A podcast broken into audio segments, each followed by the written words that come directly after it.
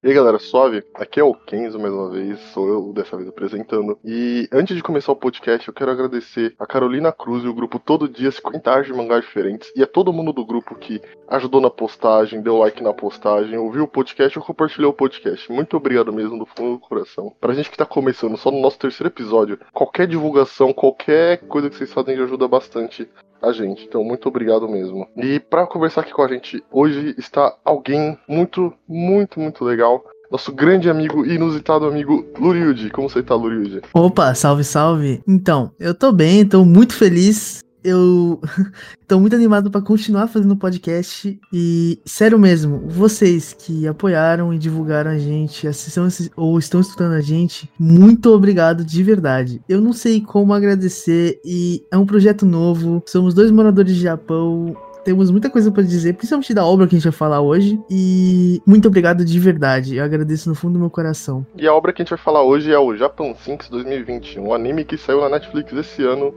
que se trata sobre desastres naturais e uma família tentando sobreviver a esses desastres. Família e amigos, né? Porque tem bastante amigos e tem. E o que eu acho legal do Japan Sinks é que ele eu tenho muito, muito medo, como morador no Japão, de terremoto, maremoto, taifu. Taifu, pra quem não sabe, é tipo, não é bem um tornado, é tipo uma ventania muito forte. E são coisas que eu realmente tenho muito medo como morador do Japão. E Japan Sinks fala muito sobre isso. Reforçando a parte de quem mora no Japão, eu concordo plenamente com o Kenzie em relação a, a Japan Sinks. Ele ser extremamente bruto nesse conceito, que ele não guarda coisas simples, ele é bem bruto. Acontece coisas milagrosas, mas eu acredito que em qualquer acidente às vezes acontecem coisas milagrosas. E uma das coisas que eu acho importantíssima em Japan Sinks, que é realmente extremamente real, ele não tem de ir pro imaginário. Não existem pessoas com superpoderes são pessoas realmente tentando sobreviver a um desastre. Mas aí, Hildão, tem que discordar de você nesse momento, porque a gente vai falar disso mais pra frente, mas o arco do culto para mim é uma coisa que eu realmente não entendo. E antes de começar a conversa, o bate-papo entre eu e o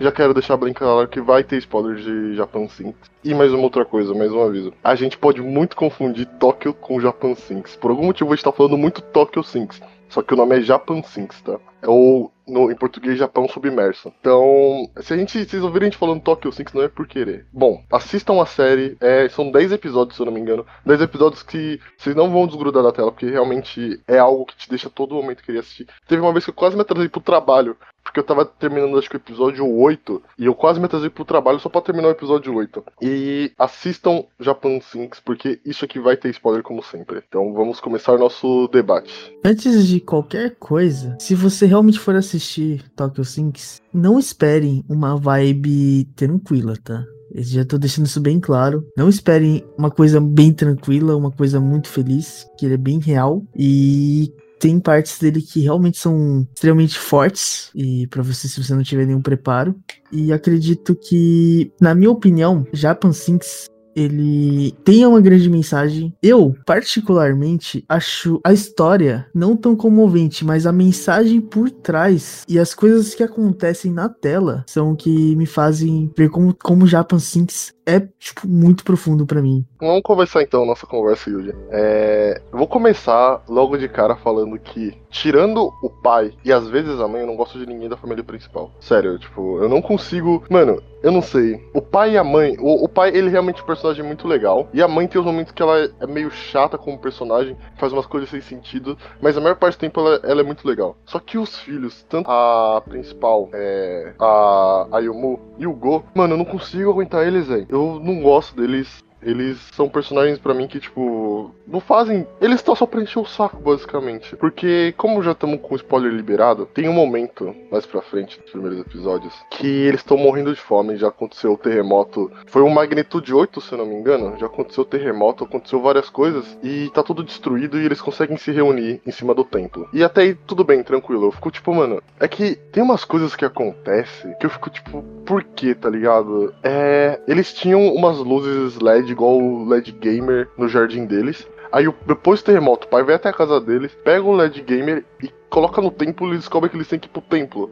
Eu fico, mano, não sei. Mas tudo bem, né? Essa parte, realmente concordo. Tem partes de. Assim, eu acho ele muito real, mas acontece coisas sobre-humanas e para juntar a família. Eu acho que os, as crianças têm que são chatas porque acho que qualquer pessoa, qualquer criança em uma situação de risco, ela fica naquele estado e extremamente chata. Tanto que uma das cenas que muita gente acha ruim, mas eu acho coerente, é, já liberando os spoilers, é uma cena que a mãe começa a brigar com, a, com o filho ou a filha, não lembro exatamente. Ah, Aí eu falando pra ela parar de chorar, que é perda de tempo. E, sério, muitas pessoas acham essa cena errada, acham essa cena muito, muito fria e cruel. Porém, na situação que eles estavam, acho aceitável e coerente. É que também tem que parar pra ver, porque eles estão num Japão pós-terremoto, tudo destruído. Aí acontece do pai morrer e ela fica normal, todo mundo fica de luto, né? Quando você perde um ente querido, você fica de luto. Só que nesse caso, você ficar parado sem fazer nada não vai adiantar em nada. E eu entendo o porquê da mãe tá daquele jeito. Porque eu também entendo que, vamos, por favor, que isso nunca aconteça, aconteça um terremoto gigante eu acabe perdendo algum dos meus entes queridos. Eu tenho certeza que eles não vão querer que eu fique parado sofrendo e não tente sobreviver, sabe? Eu sei que eles iriam querer que eu sobrevivesse. E isso que me irrita um pouco na Ayumu. O Go, o que me irrita nele é porque, tipo, ele é o estereótipo de gamer. Tipo, a única personalidade dele é ser gamer. Ele não é mais nada além de gamer, sabe? Tudo em volta do Go é ele ser, ele gostar de jogar. E mais nada, tá ligado? Não desenvolve mais nada da personalidade dele. Nesse fator eu concordo. O desenvolvimento do Go é horrível. A da, da outra personagem mais principal, ela até desenvolve bastante, mas na minha opinião, sinceramente, desenvolvimento de personagem Japa Sinks não é tão coerente assim. A mensagem por trás é bem certa. Para quem assistiu, provavelmente já assistiu, tá aqui com a gente nesse momento, ah, percebe já a mensagem, sabe qual é o motivo, a sensação de terror, as pessoas perdendo o controle. E claro, acontece coisas em Japan Sinks que é absurda, como o 15 disse, do cara colocar o LED gamer na, no templo e é isso, temos que ir lá. Pode ser outro LED gamer de outra pessoa, mas também indo lá, na fé. E essas coisas acontecem. Vou citar um outro podcast podcast aqui, o Trash Station, que é de uns cara, uns cara gringos que moram aqui no Japão também, que eles falam sobre o Tokyo Sinks, e eu concordo bastante. Tokyo Sinks, Tokyo Sinks não, Japão Sinks, peço perdão. É, é uma história 4-10 com momentos 10-10, tipo, é, ela é uma história muito, muito mais ou menos, com momentos muito bons, tá ligado? E isso que é complicado, porque você passa 80% da história com uns negócios muito, tipo, não sei. Só que os, os 20% são um momento muito bom, muito da hora, muito bem assim, e eu acho que é o que complica em Tokyo Sinks. Mas a mensagem por trás, depois que você vê como um todo, é muito bom. Só que conforme você vai assistindo, é meio complicado mesmo. Então, realmente, a história e os personagens em si. Tem dois que eu acho muito interessante, que eu não lembro exatamente o nome. Um era o, era o pai e o outro é o de cabelo branco. Infelizmente eu não lembro o nome deles. E, cara, eles são personagens realmente Claro, você já assistiu, você sabe o que acontece com o pai. Então, vou ser bem sincero. O pai era é muito bem preparado. Só que é aquilo, você pode ser bem preparado, mas em qualquer situação, não tem como saber, uma situação dessas, o que vai acontecer com você ou não. Tomar, tomar decisões leva consequências. E ele tomou uma decisão errada. Isso que isso mostra no anime. O de cabelo branco, ele é extremamente inteligente. Claro, ele também não, não é perfeito, ele comete erros, só que na minha mente e na minha coerência, ele foi o mais calmo e o mais decisivo para salvar as pessoas. Isso é. E eu acho que o pai, eu vou falar bem a verdade, que acho que matar o pai foi meio que o um negócio do roteiro. Porque ele realmente. Se, se, o pai tivesse vivo em tudo que aconteceu, teria sido tudo muito mais fácil. Porque ele era o mais tranquilo, o que mais sabia sobre sobrevivência, o que mais entendia das coisas de modo geral. E eu meio que já sabia que ele ia morrer, porque ele ficando vivo ia ser um problema, assim, pro, pra história, porque ele ia deixar tudo mais fácil. Só que eu não achei que ele ia morrer de um jeito tão bobo que nem foi o dele, sabe? Sabendo que o Japão já foi, já foi cenário de várias guerras, ele começar a cavar no lugar que tem um cercado, tem que ter algum motivo aquele cercado, sabe? Isso que me irritou um pouco nesse momento. Um cara que ele é um personagem inteligente, preparado para sobreviver, se ele vai cavar no lugar que tem um cercado em volta, uma placa falando rabanete aqui, tipo, isso, entre para pegar rabanete, tá ligado? Eu acho que foi uma morte muito burra da parte dele, sabe? Concordo, porém, só tem uma coisa que eu discordo, que é tipo a, a situação que ele tava. A situação que ele tava, se não me engano, ele precisava muito de comida, não era? Não lembro exatamente. Ah, aí eu tava com fome. É, eu acho que assim, visando uma rea... a situação a real, se eu fosse o pai e eu visse, eu visse minha filha ou meu filho com fome, mesmo sabendo que teria um risco, eu provavelmente faria esse risco que ele fez. Eu sei que é uma situação bem idiota, é uma coisa que provavelmente foi feita no roteiro para eliminar o pai logo, porque realmente o pai seria um problema. E sinceramente, isso é um dos problemas do Tokyo Sing, só que é aquilo, a história e os desenvolvimentos de personagens não são 10 de 10, mas a mensagem por trás e as cenas tem cenas que eu acho extremamente absurdas, como simplesmente uma das piores cenas, na minha opinião, foi da perna. Kenzo, você sabe que cena é essa, né? Uhum. E essa cena, é, ela literalmente corta o som e você só escuta a voz do personagem. E isso é tipo, para mim na hora foi muito real, porque é como se estivesse na vida real eu estivesse olhando para uma pessoa e ela estivesse falando comigo, não é como se fosse uma trilha sonora de não tem trilha sonora. É só situação na sua frente, bruta. E isso foi uma das coisas que me fez querer assistir ainda mais Tokyo. Tokyo não. Japan Sinks. E além de tudo isso, eu realmente gosto bastante, muito, muito mesmo, dos primeiros episódios. Eu acho que até chegar assim na parte do culto, na parte do mercado, Japan Sinks acerta em tudo. Passando dali, eu acho que é só desastre. Principalmente na parte em que eles conhecem o Kite. Kite, Kaito, qualquer um dos, dos pronúncias é certo. É, o Kite, nesse, nesse, nesse universo, ele é um youtuber, tipo, muito, muito famoso, que ele tem que ele grava vários vídeos sobre várias coisas, mas pelo que eu entendi, ele grava mais sobre a natureza em si. E isso acontece após a morte do pai, que ele já tá. já tá todo mundo de luto. E tem uma das cenas que eu acho muito, muito interessantes, que me deixou em choque na hora que eu vi. É quando o pai tá cavando, a bomba estoura, ele explode, e a mãe tá lá lavando os negócios, pensando no pai, no Koichiro, e cai a mão dele com o relógio e a aliança. Mano, quando isso aconteceu, eu não sei, eu só não consegui entender, eu entrei em choque, eu falei, velho, tem como, só vou ficar em luto junto com a família mesmo. Eu acho que isso em Tokyo Things acerta muito. Ele sabe mexer com a, com a pessoa que tá assistindo. E essas cenas, tipo, esses flashbacks, tipo, ela pensando, ah, vou ficar com o pessoal. Ou, por exemplo, a menina com saudades da corrida e antes do acidente. Claro, eles são meio premeditados. Quando você vê assim, você sabe que vai dar alguma merda. Quando você tá assistindo assim, você sabe a merda que vai dar. Vai dar alguma merda. Você não sabe exatamente o que é. Porém, cara, eu não sei explicar o que acontece, mas parece que aquele pânico entra nos nossos corações e até acelera seu coração dentro da situação. Tipo, da perna para mim foi uma das cenas mais intensas, na minha opinião. Eu não sei qual foi a cena mais intensa pro Kenzo, sem ser essa do da mão. Cara, foi uma sensação de horror, uma sensação de medo, mas eu não podia fugir da realidade, sabe? Não era algo inviável, era uma situação viável de acontecer com qualquer um. Bom, das cenas que me deixaram em choque, a que eu acho que mais, assim, me afetou foi a morte do pai, provavelmente. Foi. Talvez não, porque tem uma logo em seguida que quando.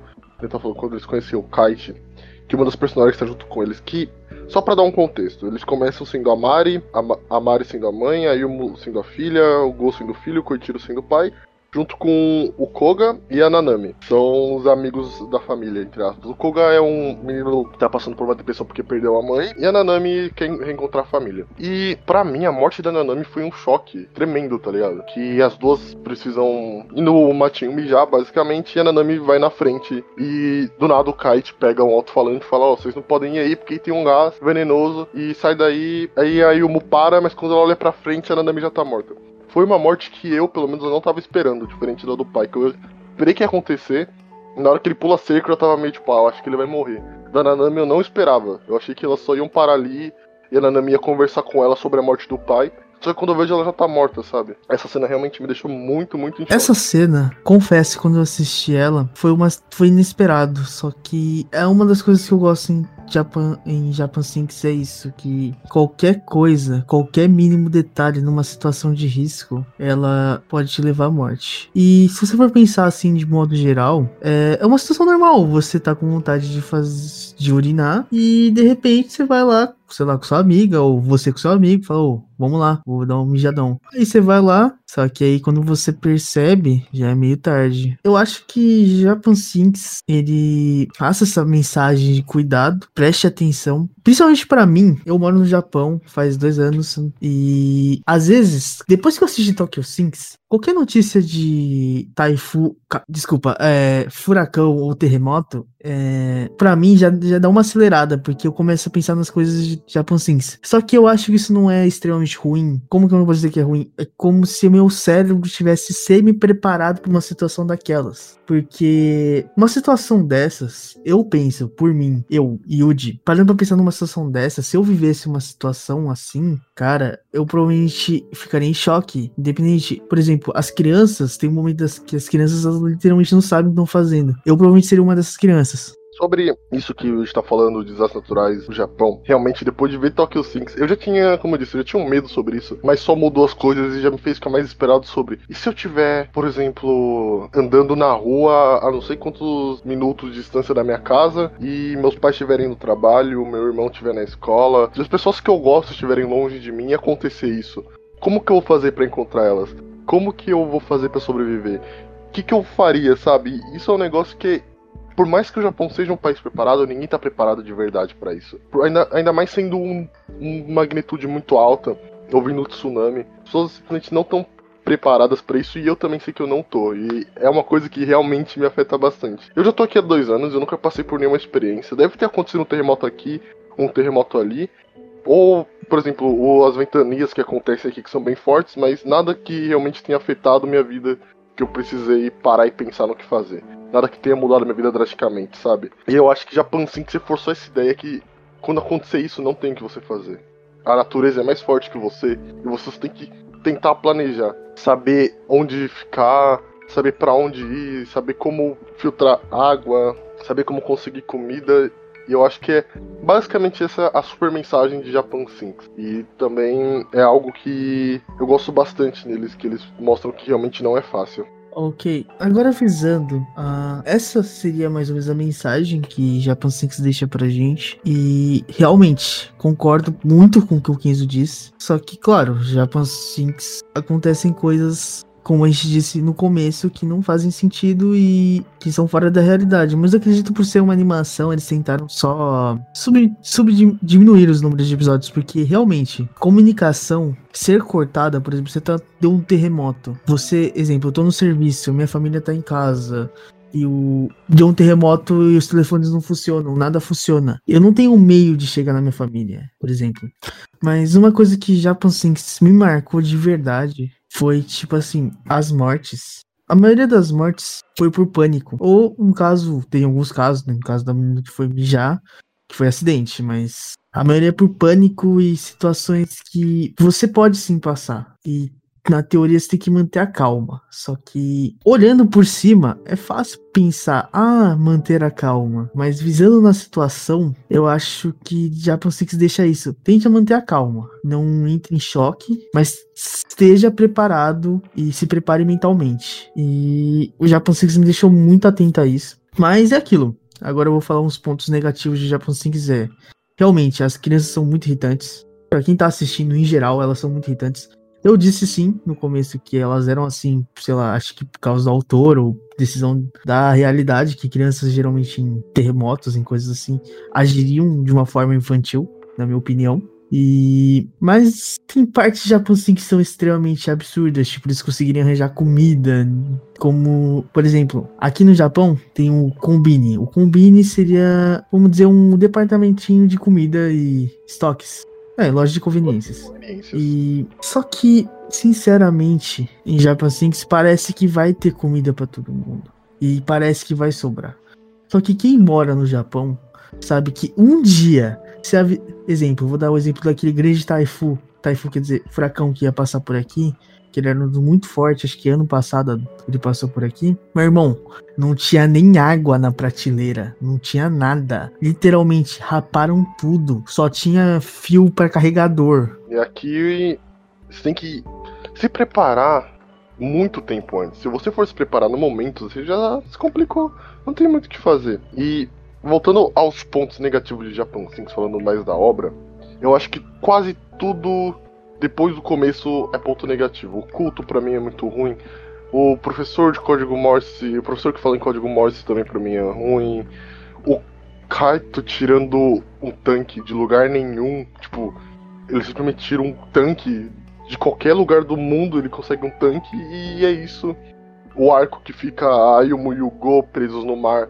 Mano, tudo pra mim, velho, eu não consigo, tipo, realmente eu acho que o autor errou muito nessas partes. Ele acerta muito no começo, mas erra muito do meio pro final, sabe? Concordo plenamente. Apesar de, exemplo, eu achar assim uma obra extremamente real em relação às situações que as pessoas podem fazer e optar. Só que eu acho que ela realmente falha no desenvolvimento da história. Tanto que é como o Kenzo mesmo disse. O Japan Sinks é 10 de 10 em cenas de tensão, na minha opinião. Só que a história dos de personagens no começo é interessante, mas pro meio pro final fica uma parada sem gosto. E você assiste mais pela situação que eles estão vivendo. Você não tá assistindo pelos personagens. Eu senti isso. O que você sentiu, Kenzo? Eu senti no começo uma claustrofobia muito grande. Que conforme os episódios foram passando, vai acabando, basicamente. Eu também senti um pouco na parte do mar, mas na parte do culto e nos últimos episódios eu já não senti tanto. E uma coisa que realmente me incomoda muito em Japan Sinks, que eu acho que você vai concordar, é que de um, depois de um certo ponto, todas as mortes acabam sendo, tipo, só mortes. Não tem mais, tipo, uma carga emocional, um peso. Você sabe que, tipo, ah, a pessoa vai fazer isso, então ela vai morrer. Tipo, a morte da mãe. Sabe, ah, ela vai lá tentar salvar o negócio, tipo, é que já tava pre premeditado que ela ia morrer mesmo. Mas, ou do Koga, que ele vai sair pra correr, já sabe que ele, já, que ele vai morrer. Então, eu acho que todas as mortes dali em diante são muito, muito sem noção, sabe, basicamente. Sinceramente, concordo. As primeiras mortes e os primeiros acidentes foram os mais marcantes da obra, na minha opinião. E, sim, depois de um tempo, as mortes elas ficam premeditadas e o que mais me incomoda, visando que já aconteceu várias mortes, as pessoas ficam mais frias. Só que algumas mortes parece que nem afetam as pessoas, sabe? Como se fosse zero. E mesmo numa situação daquelas, e acostumando, entre aspas, né, com a morte de pessoas, parece que fica meio sem sal, fica algo mais tipo, ah, morreu, segue bola, sabe? Não tem aquela parada de tipo. Não tem aquela parada de tipo ah, nossa, o, o, pai morreu e passa um monte de flashback, os caras junto e sabe aquela emoção transbordando e tudo numa cena fria de uma mão, cara, é algo que sabe eu senti falta no final. Até mesmo o final de já de Japan Sinks me deixou um pouco meio sem sal assim. É que ele realmente depois de um certo tempo ele só fica qualquer coisa, qualquer morte, tanto faz, sabe? Eu acho que ele meio que desaprende a, a, deixar a gente com emoção, porque eu vamos falar agora de um dos piores arcos, na minha opinião, que é o arco do culto. Que ele existe, eu acho que por zero motivos. Que a existência do arco do culto é basicamente eles irem lá para pegar o professor que sabe código Morse. Esse professor foi o cara que previu que isso ia acontecer com o Japão. E eu não entendo por que, que existe o culto, sendo que eles podiam só, sei lá, continuar andando e encontrar o professor. O culto só existe só pra eles encontrar o professor porque ele não tem mais nada. Tem aquela mulher lá que ela consegue falar com os mortos, para mim também. Não explica, não tem o mínimo motivo, não sei. Aí o velho, ele também, ele gosta de morfina, é morfina, não lembro agora. O velho a propósito que é o o Rikita. E eu não entendo muito bem a existência do arco do culto, porque ele realmente é algo jogado no lixo. Todo mundo que morre no arco do culto Assim, para falar um pouco, eu fiquei um pouco emocionado com a morte do, do Rikita, o, o velho do, Japan Sinks. Só que, tirando isso, o arco do Cutter não faz o mínimo sentido para mim. Foi tipo, a Mari e a Yumo brigando, o Go fazendo absolutamente nada por um arco inteiro. Ele não faz nada. O Kite e o Koga não fazem absolutamente nada. Tipo, você descobre que o Koga era um DJ. Da hora. E você descobre que o Kite gosta de festa, que é meio óbvio o personagem dele. Então, o arco do culto para mim realmente foi uma decepção. Foi aí que eu comecei a. Que nem eu disse, você não consegue tirar o olho da televisão. Eu não conseguia parar desse episódio. Só que eu assistia, eu sabia que não era. Não tava tudo isso que nem tava no começo, sabe? Eu acho que assim, o autor, ou a pessoa que tava desenvolvendo Netflix, não soube direcionar a obra. Eles queriam botar alguém na obra, o professor especificamente, só que eles falaram, a gente tentaram, né, fazer um algo um pouco mais misterioso, só que sinceramente Pra um começo de obra que tentou ser frio e real, você botar alguém que fala com os mortos, cara. Tipo, foi tão nada a ver, na minha opinião, assim. Foi muito absurdo. E...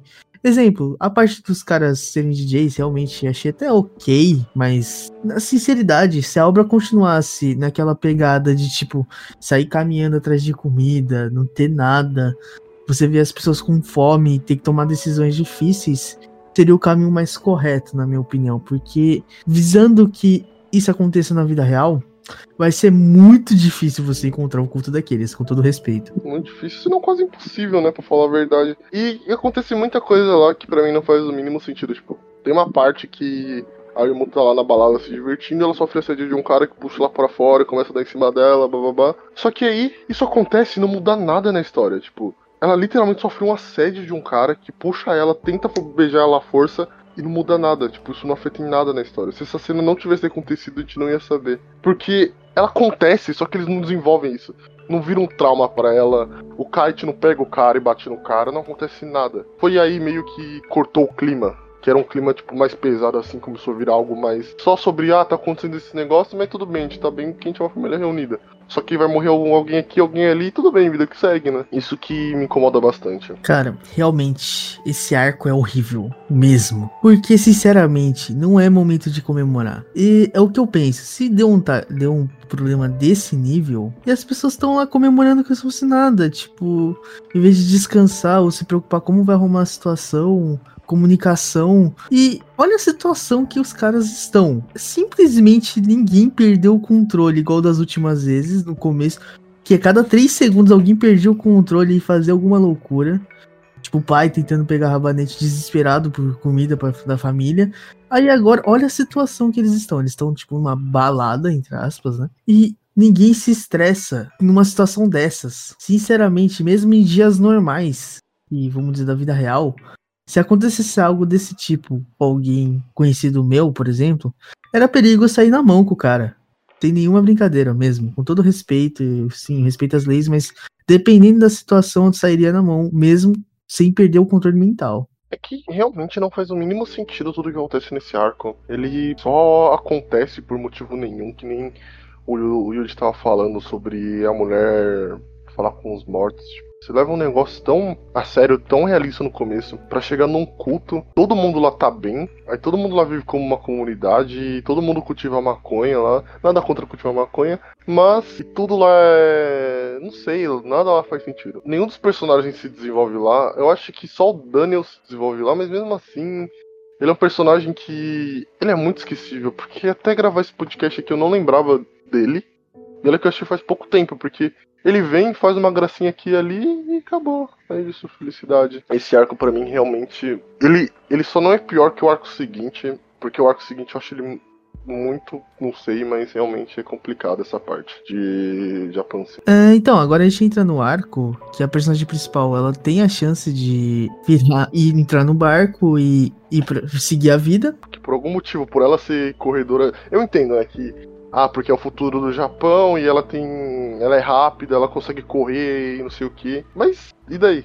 Ah, mas sinceramente, do problema que tava tendo, cara, na moral, tanta coisa problemática e. Ela decidiu, ah, vou ficar com a família, ok. É uma, uma resposta até coerente, é uma resposta de responsa. Só que, sinceramente, tava dando muito problema. E eu entendo realmente bastante a parte dela de querer ficar com a família, porque se tá acontecendo esses desastres, e eu sei que talvez seja. Minha família não supere se eu for pra outro país, eu gostaria de passar os últimos momentos da minha vida com a minha família, né? Eu acho que é o, é o pensamento, assim. Eu entendo o pensamento dela, mas. É aquilo, bem, tipo... né? Fica tipo 880, né? Fala assim. Eu acho correto o que ela fez. Eu acho que eu faria o que ela fez. Eu Só também. que, ah, sinceramente, tipo, de olhando de modo geral, é que nem você largar uma oportunidade de ouro, vamos dizer assim. É que eu não acho que seja bem largar uma oportunidade. É que realmente, né? É tipo, você sobrevive, mas aí sua família morre. Eu não sei se tá ligado. É que hum. essa parte para mim foi mais para mostrar que, tipo, ela se importa com a família. Tipo, ah, ela superou o ódio que ela tinha pela mãe dela. E agora, depois que ela cortou o cabelo com a mãe dela, ela e a mãe dela se amam. Eu fico, mano, Tá bom, já deu pra entender isso. Parte de cortar o cabelo já deu pra entender. Não precisava mostrar que ela recusou uma passagem para algum outro país, sabe? É, mas é aquilo, né, cara? Eu acho que assim, tentaram reforçar, né? A parte da família e da união. Como a união é importante em acidentes assim.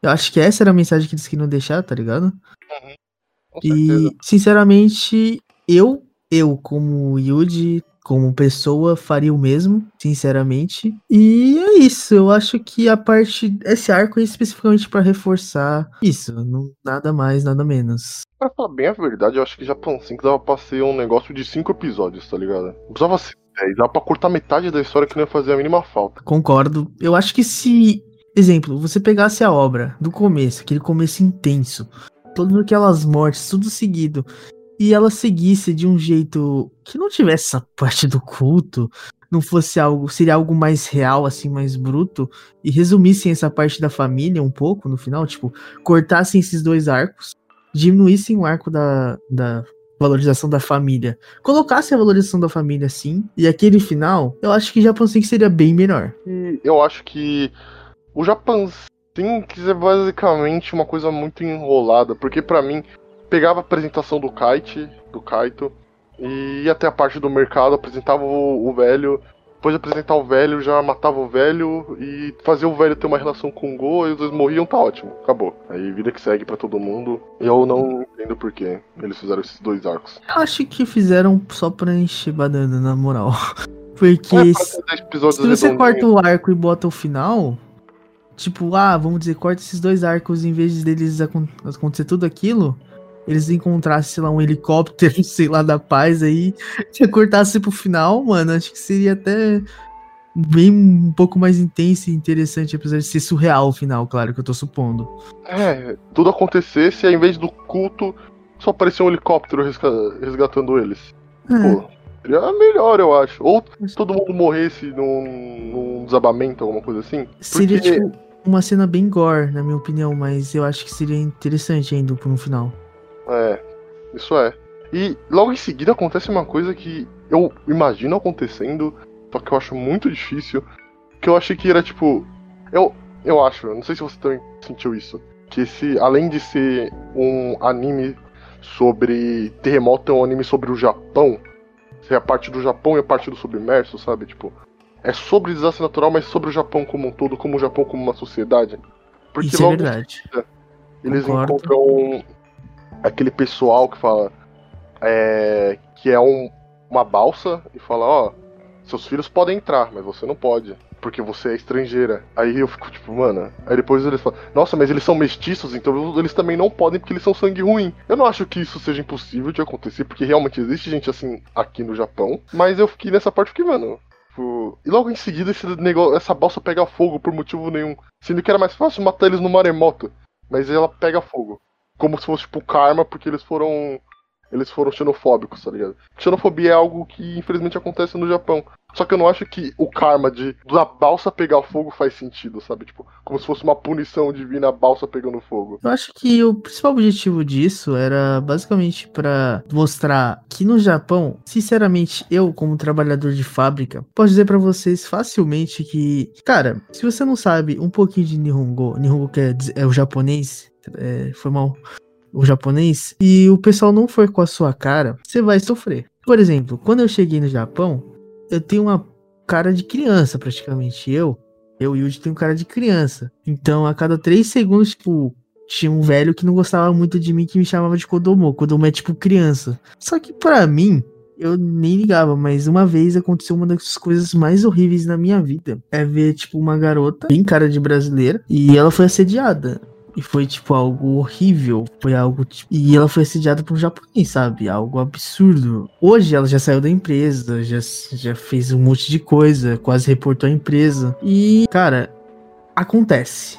Infelizmente, todos dizem que o Japão é perfeito, que o Japão é um país magnífico. Mas até em Japan Sinks eles deixam isso claro. Por exemplo, tem muitas partes, não só essa parte, que por a pessoa ser gringa, acho que é o Daniel, Daniel, que é o nome do cara.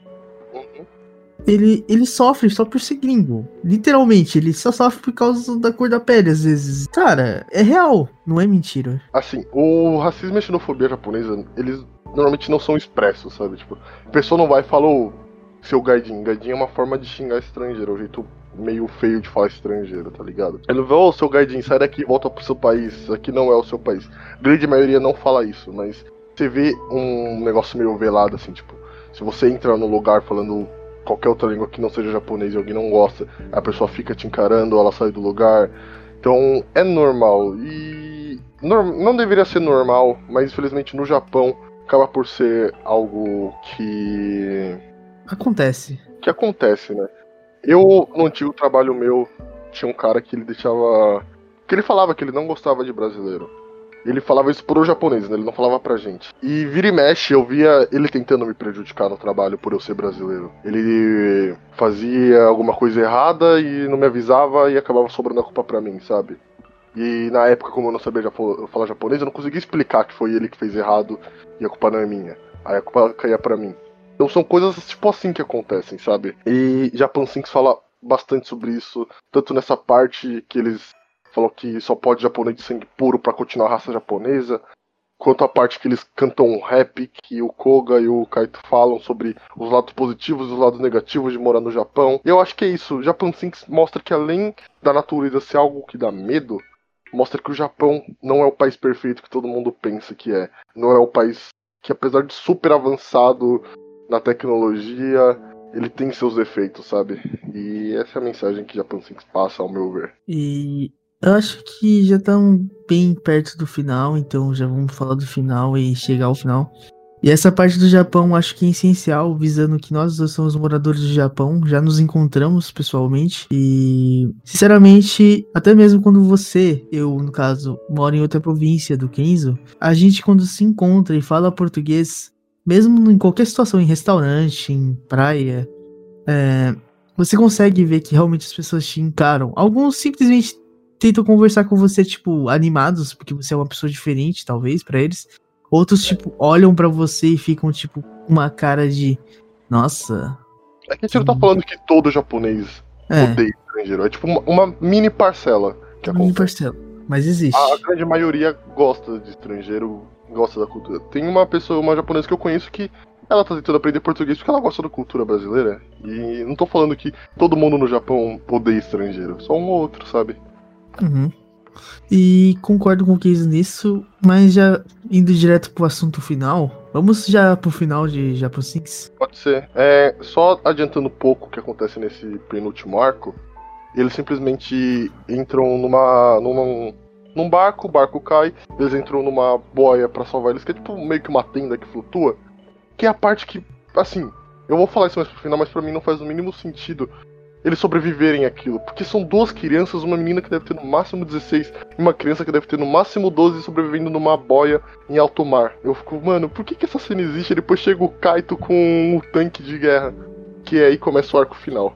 Eu lembrei do Kaito chegando com o tanque de guerra. Desculpa a risada, pessoal, mas. Não. Mano, é literalmente muito random. Ele aparece assim com um tanque de guerra e foda-se.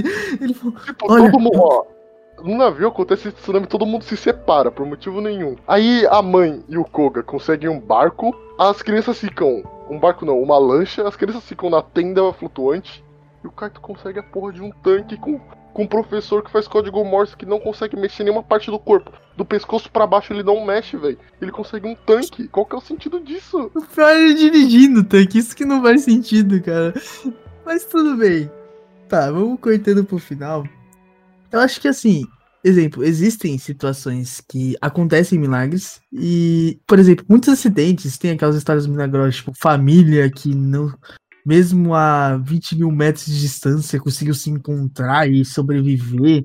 Sim, acontece essas coisas. Isso não Porque vou mentir. Os meninos que ficaram presos na caverna, naquele time de futebol de menininhos que ficaram presos na caverna, conseguiram sair. E eu fico. Essas coisas realmente acontecem, mas o cara. Eu não sei se todo tanque de guerra boia.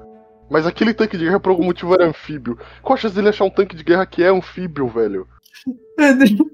Essa cena é, tipo, muito WTF na minha cabeça, porque quando eu tava assistindo, sabe quando bate, tipo, mano, ele tá num tanque de guerra, velho? O que tá acontecendo? É. Cara, pô, os outros dois ele achou uma lancha. Tá bom, você tá no alto mar, você vai achar uma lancha, né? Eu acho que acontece. Agora o cara achar um negócio de. um tanque, tanque de guerra, qual que é o sentido? E outra coisa que me irrita bastante é a morte da mãe. Ela morre. Ela ia morrer de qualquer jeito, só que ela morre ainda por mais um motivo. Que ela ia morrer porque ela tem um. Como que é o nome? Marca-passo. E a bateria do marca-passo dela tava acabando. Só uhum. que ela podia esperar para recarregar. Porque vai que o, o, sol abria e recarregava, ela sobrevivia. Só que ela falou: ah, eu vou morrer de qualquer jeito, eu vou pular no mar e vou terminar de me matar. Pra tentar salvar vocês. Sendo que ela já tem, tipo, 40 e poucos anos ela podia ter mandado o Koga, que é um atleta, ou a Yomu, que é outro atleta, para tirar o barco dali. Pra entrar no fundo do mar e tentar tirar o barco. Mas não, vai ela. Por nenhum motivo ela só morre. Essa cena acho que só foi mais pra intensificar a morte da família. Eu acho que o objetivo do autor era realmente só deixar os filhos. Com é. todo respeito. Eu acho que é, foi isso que aconteceu e ele falou: ah, matar logo a mãe. É que realmente o final de Japan Sinks. Aquele final do que tipo, passa no futuro e as pessoas correndo e tal, eu acho bonito, eu acho da hora pra mim.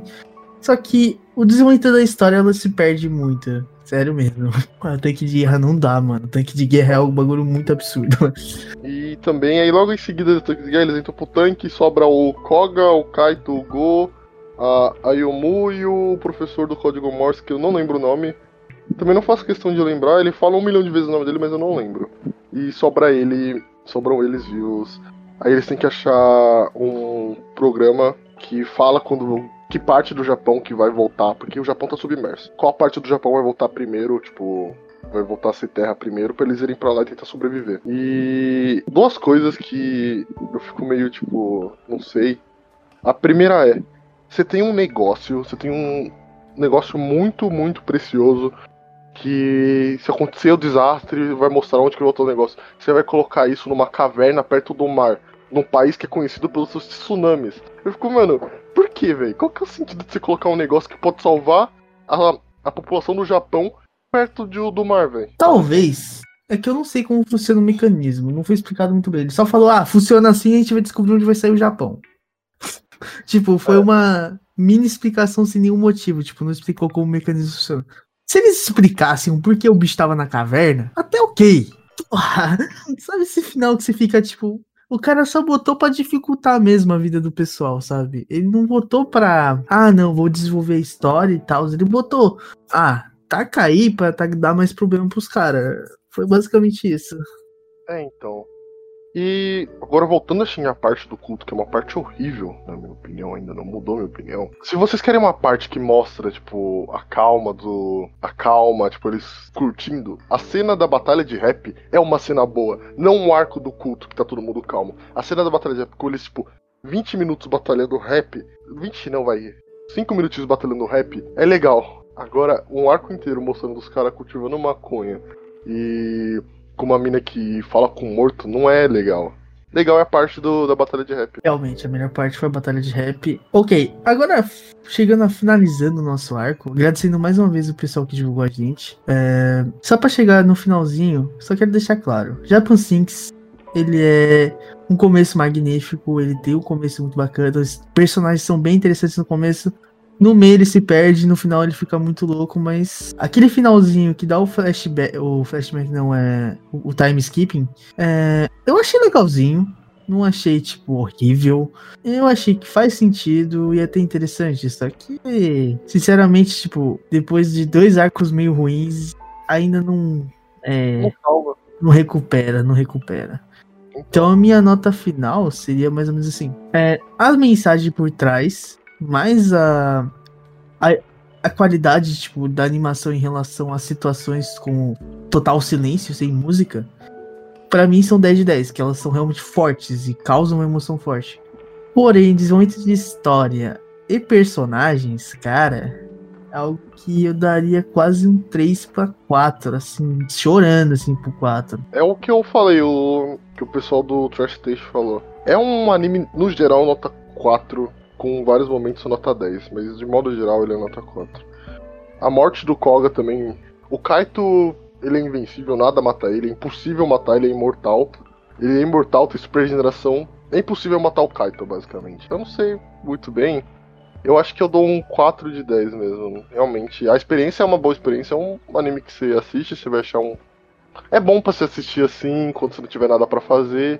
Só que se você perder, tipo, seu tempo maratonando, acho que você talvez fique estressado, porque no geral não vale tanto. Mas se assistir um episódio aqui, um episódio ali, você tá almoçando, você assiste, você tá fazendo nada, você assiste, é basicamente isso, tá ligado? E eu acho que é isso. Então, finalizando o nosso podcast de hoje, Casecast 3, e obrigado mesmo por ter assistido até aqui.